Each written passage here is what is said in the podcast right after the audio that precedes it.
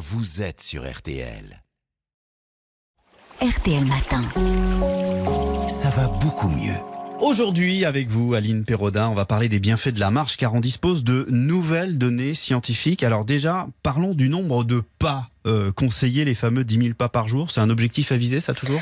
Alors, 10 000 pas par jour, c'était au départ un slogan publicitaire annoncé par une entreprise de podomètres lors des Jeux Olympiques de Tokyo en 1964. Alors, un slogan, ça marque les esprits. Hein. Les 10 000 pas par jour sont un peu à l'exercice ce que les 5 fruits et légumes par jour Mm. sont à l'alimentation. Mais à l'époque, il avait été établi sans base scientifique. Mais ça a été repris partout. Ah ouais, tout à fait. Le slogan est devenu planétaire. D'ailleurs, les applis et les montres connectées qui calculent le nombre de pas quotidiens ont intégré ce chiffre comme un palier à atteindre pour être en forme. C'est ambitieux, car cela revient quand même à effectuer environ 7,5 km par jour. Et les alors, ces 10 000 pas, c'est vraiment ce qu'il faudrait faire pour garder la forme? Eh bien, selon une nouvelle étude, la plus grande étude de suivi d'activité menée auprès de 78 500 Britanniques, le score des 10 000 pas par jour est bel et bien un bon objectif à atteindre pour les personnes actives. Ah, Pour une fois que la pub est véridique. Ouais. Mais Marina, c'est Ah, un rassurant. Pour celles qui, euh, pour celles qui le sont moins hein, actives, Ouais. l'étude montre aussi qu'à chaque fois que l'on effectue 2000 pas, on réduit d'environ 10% son risque de maladie et de décès prématuré jusqu'à ce que l'on fasse 10 000 pas par jour. Ça veut dire qu'au-delà de 10 000 pas par jour, on n'observe pas davantage pour la santé. Ben en fait, dans l'étude, Jérôme, il n'y avait pas euh, assez de participants pour évaluer le bénéfice de pas supplémentaires.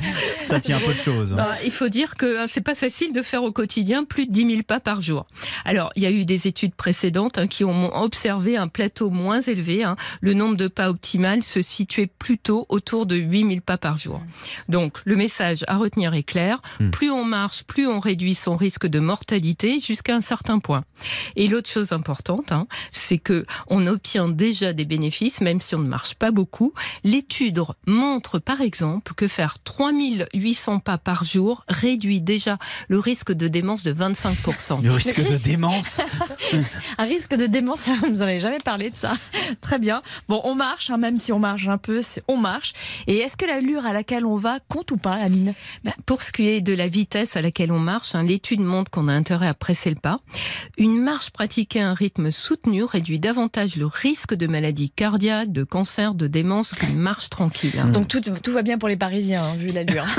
L'allure compte autant que le nombre en fait. Ben, disons qu'elle compte aussi. Selon les chercheurs, la vitesse est importante. Ils ont observé que les personnes qui marchent peu mais vite, réduisent aussi assez fortement leur risque de maladie. D'ailleurs, des études ont montré que la vitesse à laquelle on marche est un bon indicateur de notre forme physique.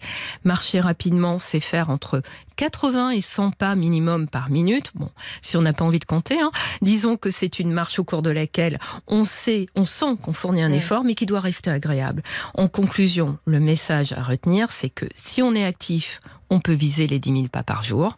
Si on est plutôt sédentaire, on a intérêt à accélérer le pas pour préserver sa Mm. santé. Bon, on vous a vu marcher euh, très rapidement dans le couloir tout à l'heure si vous êtes en pleine forme. Merci beaucoup, Aline Perrodin. Merci. Alain-